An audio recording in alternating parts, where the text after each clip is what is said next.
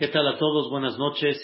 Pedrat Hashem, quiero continuar con ustedes del tema que estuvimos hablando ayer sobre las diez Makot que Boreolam mandó a Mitzrayim, diez golpes que habíamos estudiado que cada golpe fue un mensaje a todos los Mitzrim, fue un mensaje a Paró, fue una reflexión de alguna manera para que entiendas lo que hiciste con mi pueblo y era para que recapaciten. Dios, no hay golpear por golpear. Boreolam lo que quiere es que la persona recapacite y haga teshuvah y que la persona reflexione para que realmente comprenda lo que Dios quiere de él. Una de las cosas interesantes esto es nada más como un paréntesis. Dios, cuando está escrito en la Torá que endureció el corazón de Paró, no significa que le quitó el libre albedrío, o sea que ya lo convirtió en un robot, sino Dios le dio la fuerza para que siga aguantando y que no diga sí nada más para no recibir el golpe, y la decisión sigue, sigue estando en manos del faraón. Quiere decir, las primeras cinco Makot, Dios le puso a Paró abierto, tú decides. Y Paró tenía la capacidad o de decidir sí o decir no. Pero en la sexta era tanto golpe que Paró ya iba a decir sí, nada más con tal de que no lo golpeen. ¿Y qué hizo Dios? Le dio soporte para que él siga aguantando, para que él tome la decisión libremente de decir sí o decir no. Y todo eso fue decisión de Paró. Quiere decir, Paró no aceptó lo que Dios quiso enseñarle. Paró no quiso aceptar que de alguna manera hay un ser supremo, y lo voy a decir un poquito difícil, pero es real, Paró quiso aguantar hasta la última para demostrar el poder que él tiene. El poder que él tiene significa, Paró quiso demostrar que él sí va a poder con Dios y que no hay ningún eh, ser supremo que le va a obligar y le va a decir qué tiene que hacer. Y es algo muy interesante. Queridos hermanos, algo muy importante en la vida es justamente eso, que la gente no le gusta que le digan qué tenga que hacer. Y él, el faraón, fue aquel que realmente aguantó hasta la última y no aceptó de alguna forma de que le digan qué es lo que tiene que hacer. Y por eso aguantó tanto. Pero al final, ¿qué decimos en la Gadá de Pesach? Hashem y Mitzrayim, Beyad Hazaka, Ubizroa Netuya. ¿Qué es Beyad Hazaka? Beyad Hazaka significa te saqué con mano dura. No te saqué así nada más a tu convencimiento. Tú no quisiste y te demostré que a fuerza, si no lo aceptas, va a salir porque va a salir. Y es una de las cosas tan maravillosas que hay que aprender de lo que sucedió en Mitzrayim. Regresando al tema que estábamos hablando, habíamos hablado en la plaga, en la Macá, en el golpe de sangre, las cuatro o cinco golpes que hubieron, el hecho que tenían sed, y si no el Yehudí no toma, él no toma, y aparte la, la segunda tienen que comprarle al Yehudí, y la tercera que todo el pescado se murió, y la cuarta que el río apestó, y la quinta que todo lo que tenía líquido como madera, etcétera, brotaba de sangre, y por lo tanto ahí no tiene que ver si tenemos agua para tomar o no, todos los bordes, superficies de las maderas, de las sillas, de las mesas, todo estaba en sangre, una cosa impresionante. Y como me dijo un jovencito, jajam, y el sudor el sudor de los mitzrim, el sudor era sangre también. Entonces, Ahí ya no hay de que si tienen dinero o no tienen dinero, si compran el agua, no compran el agua. Ese sudor se quedó sangre, una cosa increíble. En la Macá de Cefardea, la cantidad de ranas que no había un lugar libre de ranas, el ruido que tenían las ranas, una cosa impresionante como platicamos, no podían dormir, la masa, no podían hacer un pan, no podían ir al baño, porque si iban al baño les quitaban el aparato reproductor. Una cosa impresionante lo que sufrieron ellos con Clot Sefardeaim y los, las ranas que se metieron adentro y estaban caraqueando aquí adentro y aparte mordían por dentro, horrible. El sufrimiento que tuvieron los mitzrim, como dicen, Allah Istor, que Dios nos guarde, pero fue un golpe en cada macá que dividido en cuatro o en cinco y siete días, veinticuatro horas. Y como es muy importante saber, queridos hermanos, que cada macá provocó mucha muerte. Cada macá provocó enfermedades. Cada macá provocó, Barminan, eh, de alguna forma, una, un, este, un daño en el cuerpo de la persona. O sea, así como la sed, pero también otras cosas más, y el cefardea, todo eso provocó. Y por eso ese concentrado de una semana cada macá provocó lo que ellos hicieron sufrir a nuestros hermanos.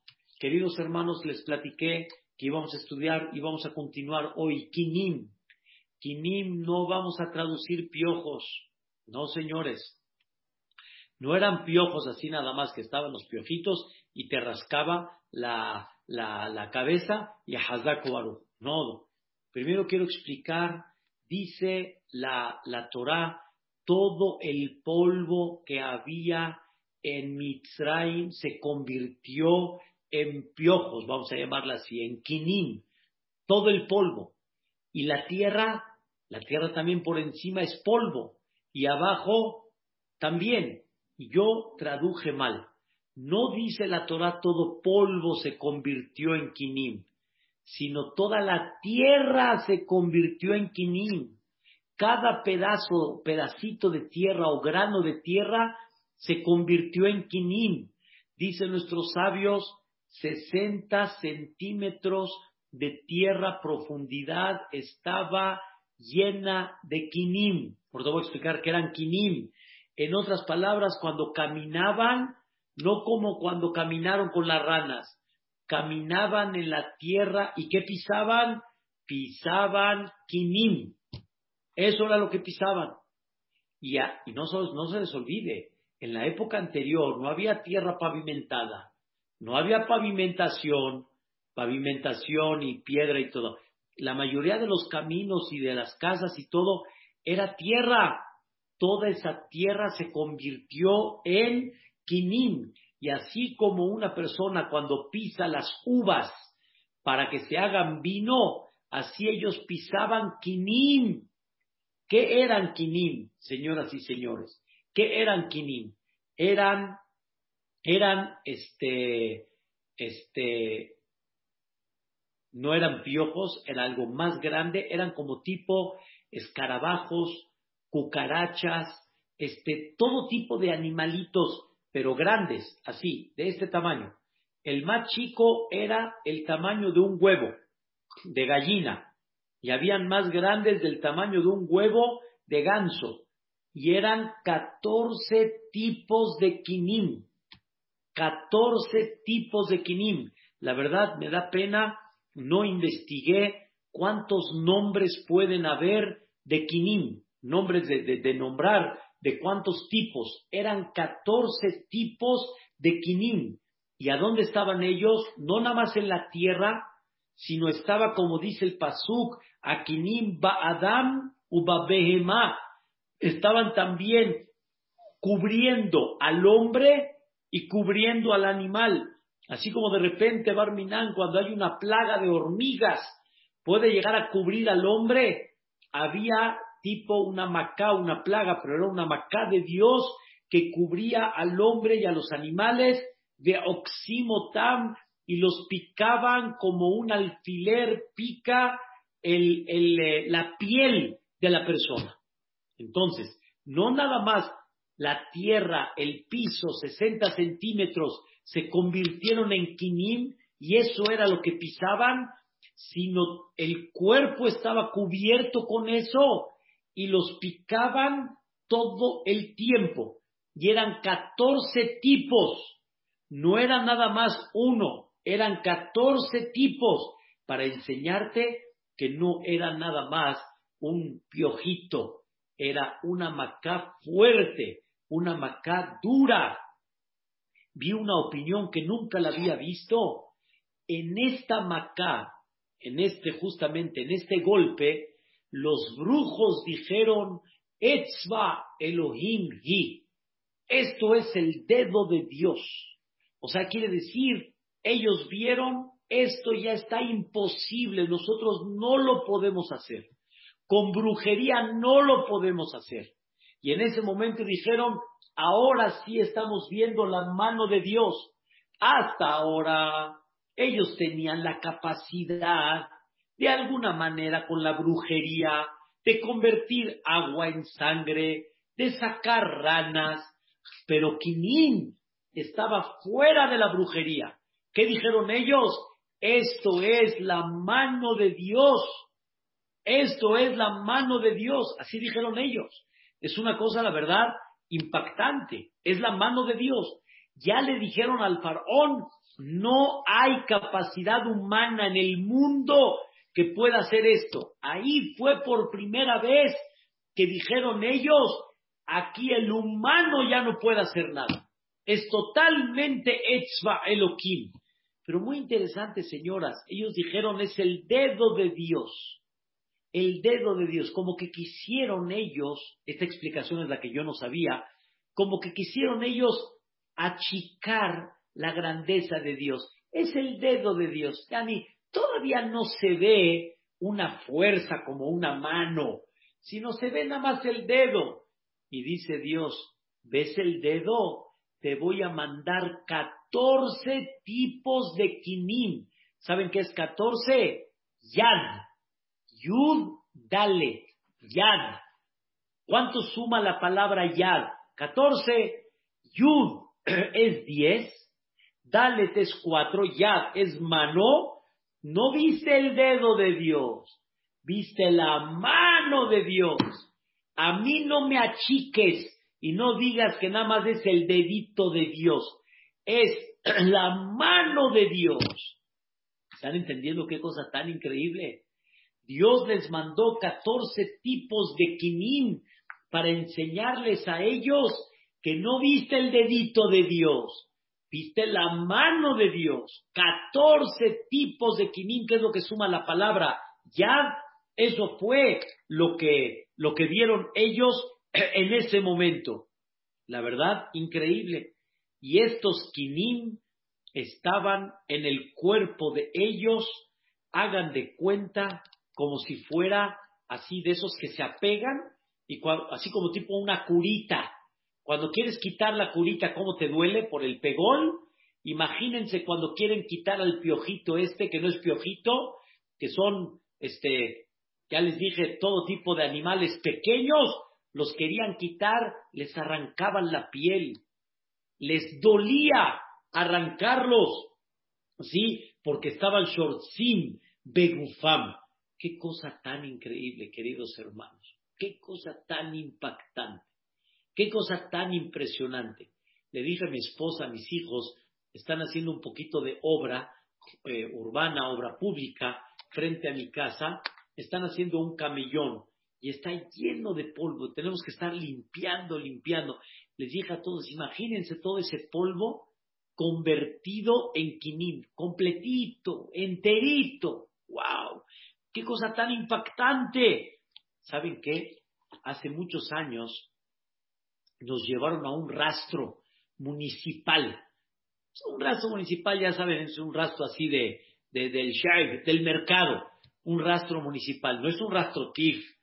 Un rastro TIF es un rastro eh, como hospital higiénico, limpio, perfecto. Esa es la carne que, que trabajamos. Pero un rastro municipal, un rastro municipal no tiene ni idea lo que es. Una vez en el rastro municipal estaba lleno paredes, pisos, ¿de qué? Tipo de quinín, como si fueran piojos, escarabajos, chinches, todo eso, así, todo, todo, todo lleno.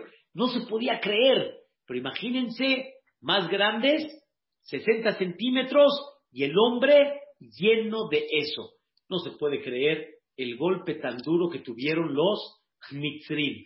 Perfecto. Entonces, ¿cuántas llevamos? Llevamos el piso 60 centímetros, pisaban como si pisan uva. Número dos, los quinim estaban en el hombre y en los animales picándolos. Y eran 14 tipos. Ese es el número dos. Número tres, se tenían que rascar. Cada vez que, cada vez que los picaban, se rascaban. Al rascarse, se arrancaban uno y les dolía como quitarse una, un, un, tipo, una curita, pero bien pegada, con los, imagínense con una, una persona cuando tiene sus vellos, cuando le quitan los vellos, cómo le duele, imagínense el dolor que tenían que tener, y, y, y en eso se estaban pelando la piel en la macá de Quinim. Imagínense nada más lo que sufrieron ellos. Y todo esto, ¿por qué, queridos hermanos? Porque si no le permiten al pueblo de Israel bañarse, entonces, ¿qué tienen? Tienen animalitos, tienen animalitos. Arriba, abajo, así, acá, se rascan. Dijo Dios, ahora te los voy a mandar de Shefa, te los voy a mandar a ti en abundancia. A ver cómo los vas a ver. Esa fue la tercera. Uh, Qué cosa impresionante. Número tres, los piojos. ¿sí? Yo digo piojos, pero ya, ya me entendieron qué es. Estaban tan en el cuerpo de la persona que los aturdía y no podían ver.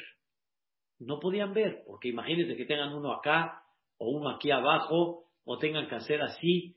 Señoras y señores, yo tengo pupilentes con un, un pequeño polvito que me entre en el pupilente es horrible. Imagínense tener acá y arriba y abajo y que no te permitan ver. Entonces, no tenían oportunidad de poder moverse en Mitzrayim en una forma tranquila y agradable, sino les, los, los distorsionaban y les debilitaban sus ojos. ¡Wow! ¡Wow! ¡Qué cosa tan impresionante! Esto igualmente con los mitzrim que hacían tan duro el trabajo al Am Israel que hay veces de tanto sudor que se metía al ojo no podían ni ver. Esa es la cuarta.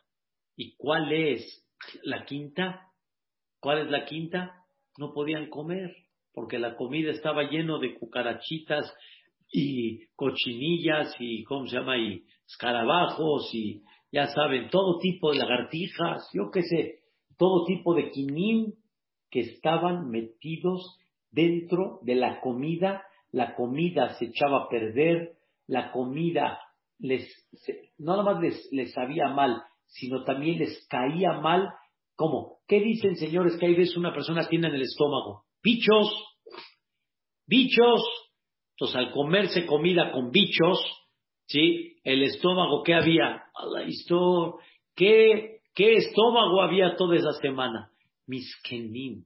No nada más tuvieron ese sufrimiento de que estaban rodeados de kinim, sino todo lo que les provocó esta macá de kinim. Eso fueron las cinco de kinim, repito, la tierra, 60 centímetros, pisaban quinim, dos los picaban, sufrían ellos, los picaban, los picaban, estaban llenos 14 tipos, no fue nada más un dedito, fue toda una mano completa. Número tres, se rascaban, se arrancaban la piel porque estaban así adheridos, se arrancaban. Número cuatro, este, no los dejaban ver. Y número cinco, los kinim entraron en las comidas y de alguna manera les echaban a perder la comida, el estómago estaba barminan. Lo alenu, velo alejen. Eso fue kinim. ¿Ok? ¿Qué sigue después de kinim? Después de los, lo que le llaman piojos, pero ya no son piojos, más que eso, sigue aro. La cuarta plaga, la cuarta macá. Esta es una de las más duras que hubo, pero todas fueron muy duras. ¿Qué es Aro? La palabra Aro viene de la palabra Meurab. Meurab significa revuelto. Eso significa Aro, Meurab, revuelto. ¿Por qué le llaman a esta Macá Arob? Porque vino todo tipo de animales salvajes todo tipo de animales salvajes. Eso significa Arob, Meurab. Vinieron leones, leopardos, tigres, este, cocodrilos, este, panteras, osos, osos polares, grizzlies. ¿Qué les puedo decir? Todo tipo de animales que se consideran salvajes, hipopótamos, Nadie sabe, el hipopótamo es durísimo. Cobras, cobras, boas, búas, serpientes que ahogan. Arob, Arob quiere decir vino revuelto de todo. Y según el Midrash, no nada más animales terrestres, de por sí todo fue un milagro, sino vinieron también peces salvajes, peces salvajes, águilas, halcones, todo este tipo de animales, todos vinieron a qué? Vinieron a destruir. Ahorita van a escuchar. La primera, no nada más el hecho de que hubieron animales salvajes. La primera es, empezaron a destruir y a matar, a dañar, a golpear. Imagínense un golpe de un león, uno, uno, sin morderlo, sin nada más el puro golpe el puro golpe del puro león, las, las casas, todo eso, imagínense nada más el puro golpe, empezaron a, dañar el cuerpo de todos los bitzrim. Dos, o, o, en la primera misma, veían las mujeres cómo les arrebataban a sus niños. ¿Se acuerdan cuando los, bitzrim arrebataron a los niños para tirarlos al río Nilo, los, los animales salvajes, el arón, ¿sí? Arrebataban a los niños, Barminán, y las señoras gritando, mi hijo, mi hijo, mi hijo. Y cuando los Yehudim gritaban mi hijo, con una crueldad y con una frialdad, no prestaron atención.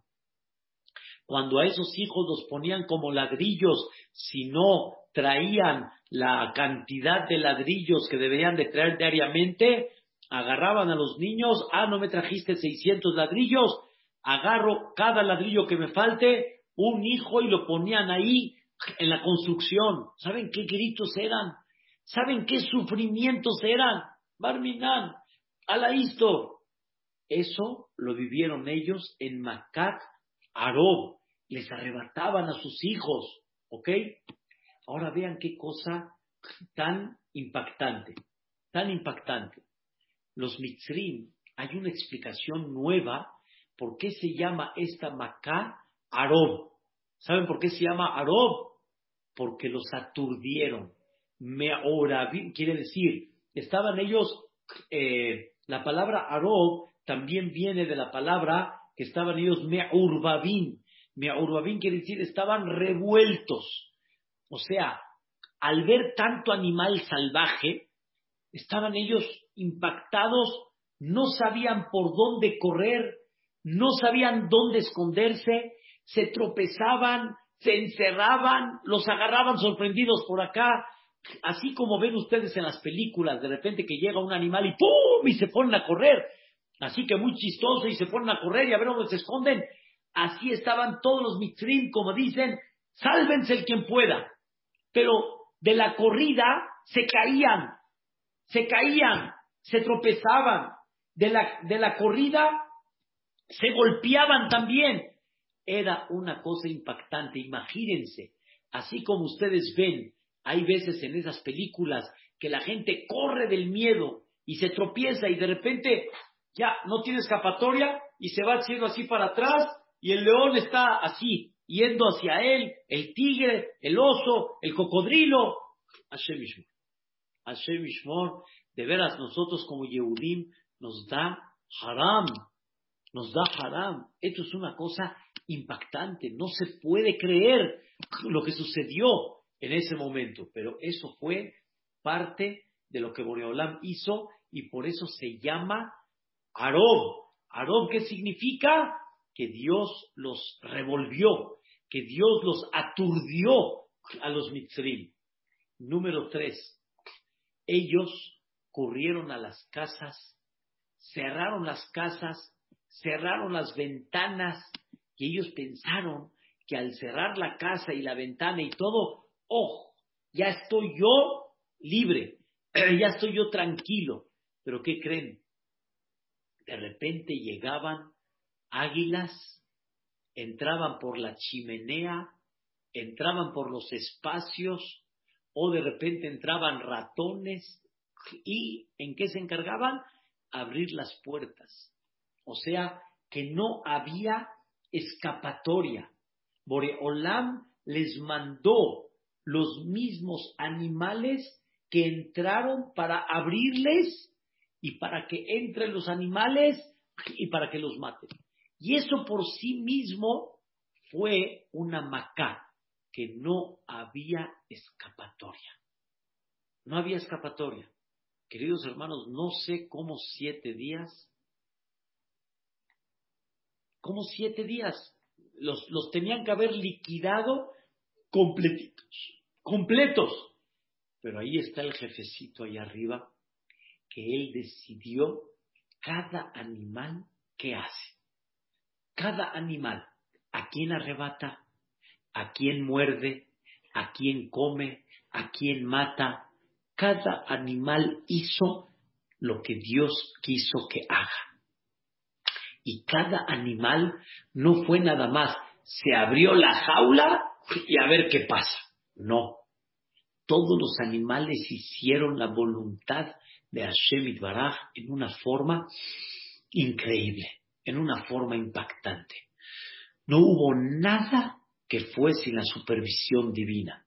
El que, el que entiende lo que estoy hablando, en una semana se tendría que haber acabado los mitzrim con todos los animales salvajes y las fieras feroces que estaban allá. Pero Dios no quiso. Dios quiso que se muera el que se tenía que morir, el que Dios decidió, y Dios decidió el que tenía que estar dañado, el que tenía que estar mordido, el que tenía que faltarle un dedo, el que tenía que faltarle un pie, el que tenía que faltarle una oreja, porque así como todos los Yehudim salieron dañados de Egipto, uno tuerto, uno cojo, uno sin oído, uno con, con eh, la, nariz rota, uno, cada uno como, señoras y señores, hoy en día hay, hay gente de Barminán que golpea, Dios no lo quiere así, le pueden romper la nariz a uno, se la tienen que hacer una cirugía, antes que cirugía sabía nada, había gente con la nariz rota ya, había gente que no tenía ciertas cosas en el cuerpo, había gente que ya ni la costilla estaba reparada, Aquí los mitrim recibieron todo ese tipo de golpes de las fiestas, de las, de las fieras salvajes, de las bestias salvajes, porque los mitrim se comportaron salvajes. Y el salvajismo, Dios les demostró de qué forma te comportaste tú con el Am Israel y de la misma forma yo me voy a comportar contigo.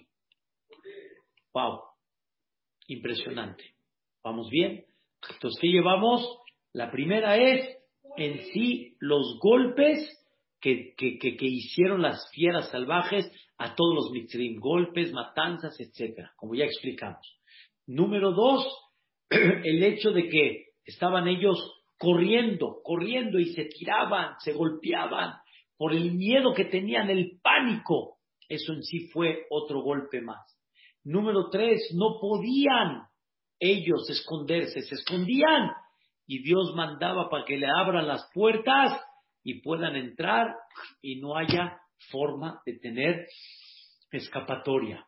Número tres,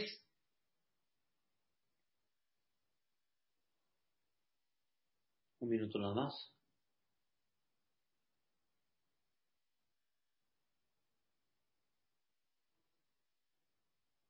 Número cuatro, vean qué increíble, las bestias salvajes, la corrida impresionante y no se podían encerrar, la tercera, la cuarta. Ya Dios dijo, se quitan las bestias salvajes. ¿Qué dijo Paró? Quítame este dolor de cabeza, quítame este golpe tan duro. Dijo Dios, con mucho gusto, te lo voy a quitar. ¿Qué hizo Dios? Quitó a todas las bestias salvajes, no quedó ni una. Ni una quedó. ¿Qué, mensaje tiene la Torá? No quedó ni una. En otras palabras, no vayas a decir, bueno, los mataron, los golpearon, pero ya, ahorita las bestias salvajes Dios las mata aquí y voy a tener provecho del cuero del cocodrilo, de la piel del oso, de la piel del león, de la piel del tigre, porque ¿qué cree? Cuando Dios quitó las ranas, no las quitó. Se me olvidó decirles eso ayer. Cuando Dios quitó las ranas, no las quitó, las mató.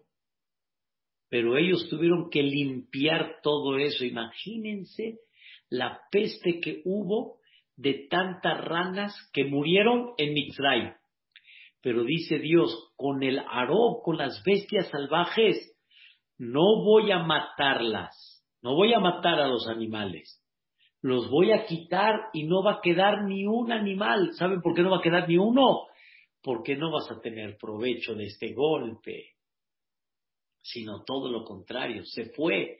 ¿Qué creen que dijeron los Mitzrim? Lástima. Por lo menos nos hubieran dejado las pieles las pieles del cocodrilo y de los animales y todo hacemos negocio, algo, por eso nos levantamos. No, papacito, no quedó ni uno de ellos para que no tengas provecho de ellos. ¿Cuál fue la quinta, queridos hermanos? El quinto golpe del aró.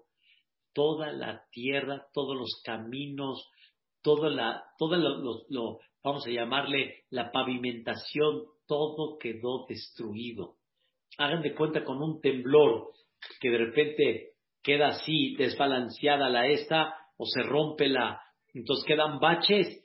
Aquí ellos destruyeron todos los caminos, no habían caminos derechos, todos estaban tirados, casas tiradas y les costaba trabajo caminar después de esta Macá o dentro de la misma Macá. Ya no podían ni caminar.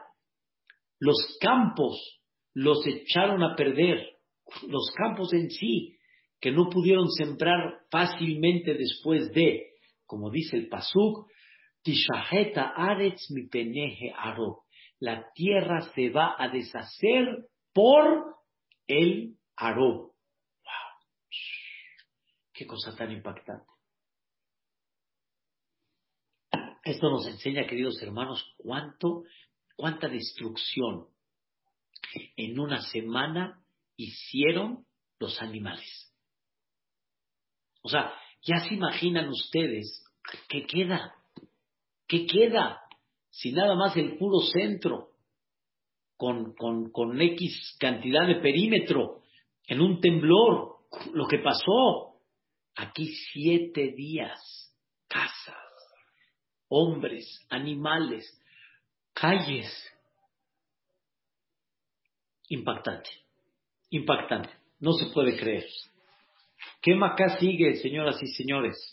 ¿Qué sigue? Llevamos Dam, Sefardea, Quinín, Aró, sangre, ranas, este, animales chiquititos y chicos, animales salvajes. ¿Qué seguimos? ¿Cuál es la quinta? Deber. Deber. Muchos traducen la palabra deber y es, una, es un error fatal. Deber, la mayoría de la gente traduce peste. Como dice la canción, sangre, rana, piojos de animales, peste, sarna, granizo y langosta. ¿Peste? No, no fue ninguna peste. No, la palabra deber significa muerte. Eso significa deber. Deber significa muerte. Dios, ¿qué hizo en esta Macá? Mató. Mató. ¿A quién mató? A los animales más importantes de Egipto. Eso fue lo que hizo Dios. Mató a todos los animales. Los animales de Egipto. ¿Pero qué animales? Eso es lo que quiero explicar el día de hoy. No nada más mató así como dicen a serpientes, a víboras, a leones, a cocodrilos. No, no, no, no. Dios dice que va a matar a todos estos animales domésticos que eran el uso principal en Mitzrayim. Por ejemplo, caballos para montar, burros para trabajar, toros para arar, camellos para viajar. Todo eso que hizo Boreolam lo mató, lo liquidó, como dice el Pasuk, Ine Yad Hashem o ya la mano de Dios va a golpear, Basusim, Bajamorim, Bagemalim, Babakaru, Batzón, Deber, Kabed Meot. O sea, una muerte muy pesada. Explican los comentaristas sobre este punto que hubieron cinco golpes. ¿Cuáles fueron los cinco? Uno, se fueron los caballos. Ese fue un golpe. Los caballos. no hay caballos. No hay caballos. Dos, se fueron los burros. El segundo golpe, ya no hay burro. Tres, el tercer golpe, no hay camellos. Se mueren los camellos. Cuarto golpe, no hay vacuno, no hay ganado, no hay leche, ya no hay leche, ya no hay carne, Batzón. Y el quinto, ya no hay rebaño. No hay borrego, no hay carnero, no hay chivo. Vámonos. Todo eso se lo llevó Boreolam. Y puede ser de que falleció uno después de otro, no estoy seguro, pero una cosa seguro que sí, fueron cinco golpes, porque no me dejaste con nada. Bueno, está bien, no hay un burro, hay un camello. No hay un camello, pero hay un toro. No hay un toro, pero hay un borrego. No hay un borrego, pero hay un caballo. Nada. Me quitaste el caballo, me quitaste el camello, me quitaste el burro, me quitaste el toro, me quitaste el rebaño. ¿Qué me dejaste?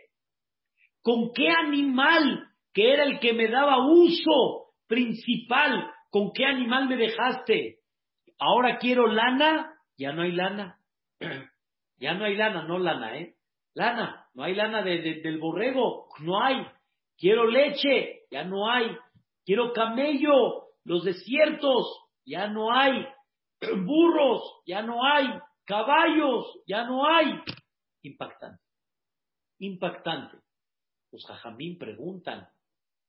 Entonces, ¿qué pasó con, eh, qué pasó con este, cuando salieron de Mitzrayim? Salieron con caballos, a la guerra, a guerrear con Am Israel, se murieron todos los caballos, ¿cómo que salieron con, con camellos? ¿Con, qué salieron? Si ya se murieron todos. La explicación que trae el comentarista Rashi es de que ellos, todo lo que era rebaño, ganado, camellos, caballos, etcétera, que estaban en los corrales, todo es lo que falleció. Todo eso es lo que falleció. Ellos tenían caballos fuera de la casa, en los corrales, tenían ganados, rebaños, todo eso es lo que murió. Lo que estaba dentro de casa, eso no murió. Hay que definir un poquito más preciso qué significa estar en casa, corrales, pero de alguna manera se les quedó relativamente poco a lo grande que ellos tenían. Ellos tenían mucho, tenían un poder, tenían una capacidad impresionante. Ya se están dando cuenta cómo Dios les fue quitando, les quitó el pescado en la Macá de Dam, ya lo estudiamos ayer, ¿ok? Se fardea, eso fue la tranquilidad de la persona, Hashem Ishmor. Los kinim, igualmente para la persona. En el Arob destruyó vidas, salud, calles, casas. ¿Qué les queda? Bueno, ahí están los animales. Ya no hay animales. Ya la riqueza que tenían ellos de animales para producción, para, para este, producción, si es de leche, si es de lana, si es de trabajo, etcétera, todo se echó a perder. Todo se echó a perder. Ay, queridos hermanos, cómo fue Dios paso por paso. Y como explicamos, Dios le demostró a Paró, domino tu río Nilo. El río Nilo me hace a mi caso y saca ranas. La tierra la convierto en quinín. Los animales salvajes del mundo te los traje en tu tierra. La vida de los animales está en mi mano. Maté a todos los animales que tienes uso de ellos. El cocodrilo no te sirve ahorita. El león tampoco. El oso tampoco. La cebra tampoco. Los animales que te sirven te voy a quitar el uso y el privilegio de usarlos. Ya ni ese provecho vas a tener. ¿Vas a seguir estando terco o vas a recapacitar? ¿O ya vas a hacer caso? Y este señor no hace caso y los mitzrim no hacen caso. Ahí está el secreto. Ahí está el secreto. Ya no tienes, como dicen, la mano de obra, como dicen, no tienes la herramienta para poder trabajar. La que sigue, la sexta. ¿Cuál es la sexta? Shehin. ¿Qué es Shehin, queridos hermanos? Shehin. Aquí me va a costar un poquito de trabajo porque no lo analicé en una forma científica, más bien dicho, real, pero está muy interesante. Hay varios puntos que están claros y varios que hay que analizarlos mucho mejor.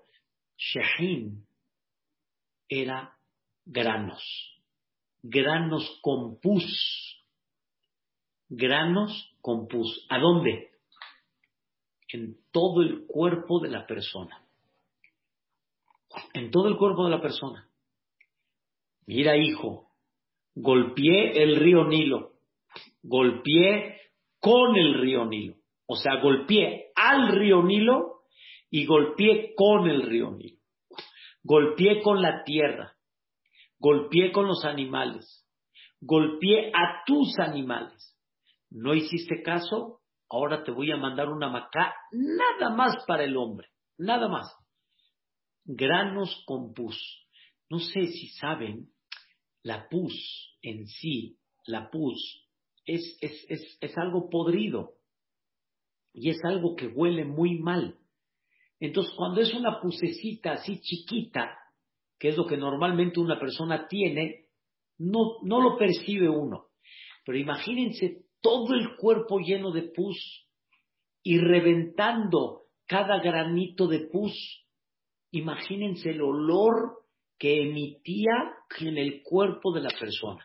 Pero ya me salté, me salté. Lo primero es los granos. Los granos era parejo. El hombre completito estaba lleno de granos y ¿qué le provocaba? Que se tenía que, se tenía que rascar. Y como cada uno se tenía que rascar, nadie podía pensar en el otro cómo ayudarlo, porque él estaba en él. Como dicen, queridos hermanos, cuando está uno en el avión, ponte primero el oxígeno para que le pongas al pequeño. Porque si tú estás sufriendo, no puedes ayudar al otro. Aquí estaba cada uno sufriendo que nadie se podía ayudar al otro. Y por eso dice en el México el famoso dicho, rásquese como puedas. Rásquese como pueda. Como pueda, porque no hay forma de rascarse. Aquí atrás no hay forma. Y adelante tampoco, porque estoy acá y también tengo acá y también tengo acá y también tengo acá. Y era una rascadera tremenda y nadie podía ayudar al otro. ¿Y en qué no lo podía ayudar? Como se rascaban y se pelaban, ¿sí? Entonces tenían que ponerse vendas. ¿Qué vendas? ¿A dónde te vas a poner vendas? ¿Quién te va a poner vendas? Tenía la carne viva, viva, viva. Eso era en sí, por sí mismo, este, otro golpe más, ¿sí? Y aquí hay un, hay, explican un poquito el tema de que era una, una, un grano con pus, pero que realmente la pus estaba más interna y estaba por encima la carne viva. Este tema es el que no capté muy bien, pero era un golpe por sí mismo. Entonces imagínense nada más el sufrimiento, el tener que rascarse, el tener la carne viva, el hecho de, de, de, de el olor, el olor por tanta pus y tan feo que olía. Y por eso dice el Pasuk, los brujos no se podían parar delante de Moshe. ¿Qué viene a enseñar esto? No se podían parar delante de Moshe.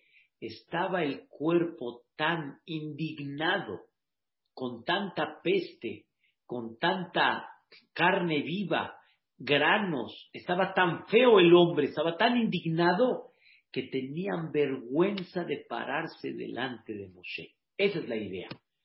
Tenían vergüenza de pararse delante de Moshe. Y es lo que dice Veloya, Gelula, Amod, Bifne Moshe.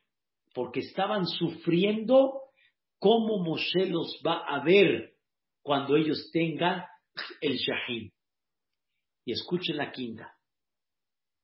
Algo increíble. Entonces, la primera, en sí, el grano, ¿sí? Rascadera que no podían ayudarse uno al otro. La segunda, la piel viva. La tercera, la pus, apestando. La cuarta, la vergüenza tan grande que tenían ellos este, delante de Moshe, cómo se veían delante del Yehud. Y la quinta, escuchen qué increíble, el quinto golpe. Esta no la sabía yo. Esta para mí fue una novedad.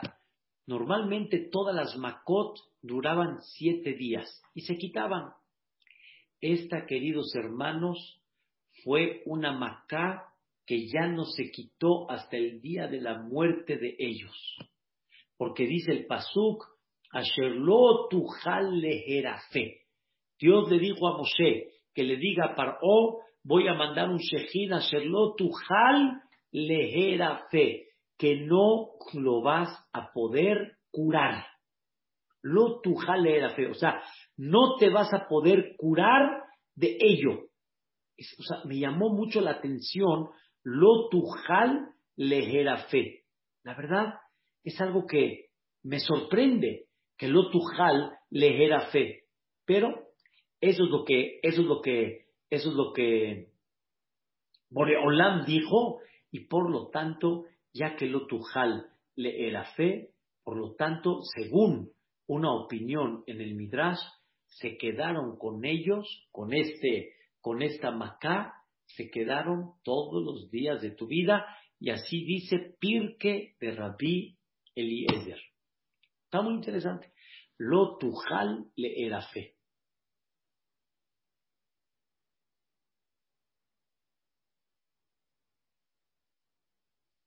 Vean cómo dice el Pasú. Se los quiero leer nada más. Yakeja Hashem, Dios está hablando ahí en Perashat Kitabó, que Dios, Barminan, si el Yehudí no tiene una conducta correcta, lo va, a golpear con el Shehin de Mitzraim, y el Shehin de Mitzraim, lo fe no se curó. Era un Shehin que no se curó, y así se quedaron con ellos. Es una cosa impactante, impactante. La verdad, me queda a mí una, una cosa muy sorprendente todo esto. Entonces, ¿cuántas Makot llevamos? Da. Golpeé al río Nilo. Sefardea. El río Nilo golpeó sacando a los Sefardeí. Todo con Dios, obviamente. La tierra golpeó. Los animales golpearon. Los animales fueron golpeados. Los animales de uso, de trabajo. El hombre fue golpeado. Pero cada macá fue de cinco macot. Es impresionante. Es impresionante. Y todo esto, lo mismo que ellos hicieron con quién? Con el Yehudí. ¿Cuánta carne viva no, no dejaron por medio del golpe? ¿Cuántos granos no le salían a los Yehudim por tanto sudor y no dejar de bañarlos y no dejar bañarlos? ¿Cuánto? ¿Cuánto hicieron? ¿Saben todo eso que representaba? Es una cosa impactante. Vedrat Hashem, para la próxima semana vamos a terminar Barat, Arbe, Hoshech y Makat Bejorot. Y eso que llevamos dos clasecitas, más aparte todas más, o sea, en otras palabras, llevamos más o menos como seis, siete clases, seis, siete horas. A ver, Mary, siete horas la noche de pesa para platicar todo esto. Siete horas, no se puede dormir toda la noche. Así como no se duerme uno en Shavuot, no se duerme uno toda la noche. Ya se dan cuenta cuánto hay que platicar realmente en esta noche. Bedrat Hashem, primeramente Dios, traten los que puedan ir en Shabbat al Betakneset. Este Shabbat, en todos los Bateknesiot, se van a mencionar los reglamentos de este año en especial que cae víspera de Pesach en Shabbat, cómo llevamos a cabo el, ayuno, la quemada del Hametz el viernes, la comida del pan viernes en la noche y Shabbat en la mañana, son temas importantísimos. Vedrat Hashem, el que guste, hice un eh, pequeño manual de todo esto, lo voy a mandar, si quieren lo pueden reenviar, primeramente Dios, va a ser de mucho uso. La Kehilá también sacó uno, un manual un poco más amplio, también muy práctico. Eh, difúndanlo para que Vedrat Hashem y puedan estar bien informados de todo esto. Ojalá que Vedrat Hashem, Boreolán nos pande a todos un bonito Pesach, Kasher Besamea, este Shabbat, pásela bonito, un Shabbat Kodesh, Shabbat Shalom, Meborach para todos, amén, Kenya y razón. Muchas gracias. Gracias, Jajam. Gracias, con mucho gusto. Nos lo envía el manual, por favor, Jajam. Gracias. ¿Mandé? Nos manda el manual, por favor. Sí, Vedrat Hashem, les mando en el, el manual uno y otro. El corto Gracias, y el largo, digamos. Los dos, gracias. Gracias, Shalom. Shabbat. Con mucho gusto, todo lo bueno. Gracias. René, Yossi, todo lo bueno, papi, mami. Gracias, gracias. René, Hashem, toma todo. John José, todo lo bueno. Nos vemos el domingo, Vedrat Hashem. Primero Dios. Primero Dios. Vedrat Hashem, Isaac, todo lo bueno. Gracias. Vedrat Hashem, Seattle Ishmaya. Vaya, Cobito. Bye, Zuzu. Todo lo bueno, Vedrat Hashem. Muchas gracias. Todo lo bueno, cuídense mucho. Eres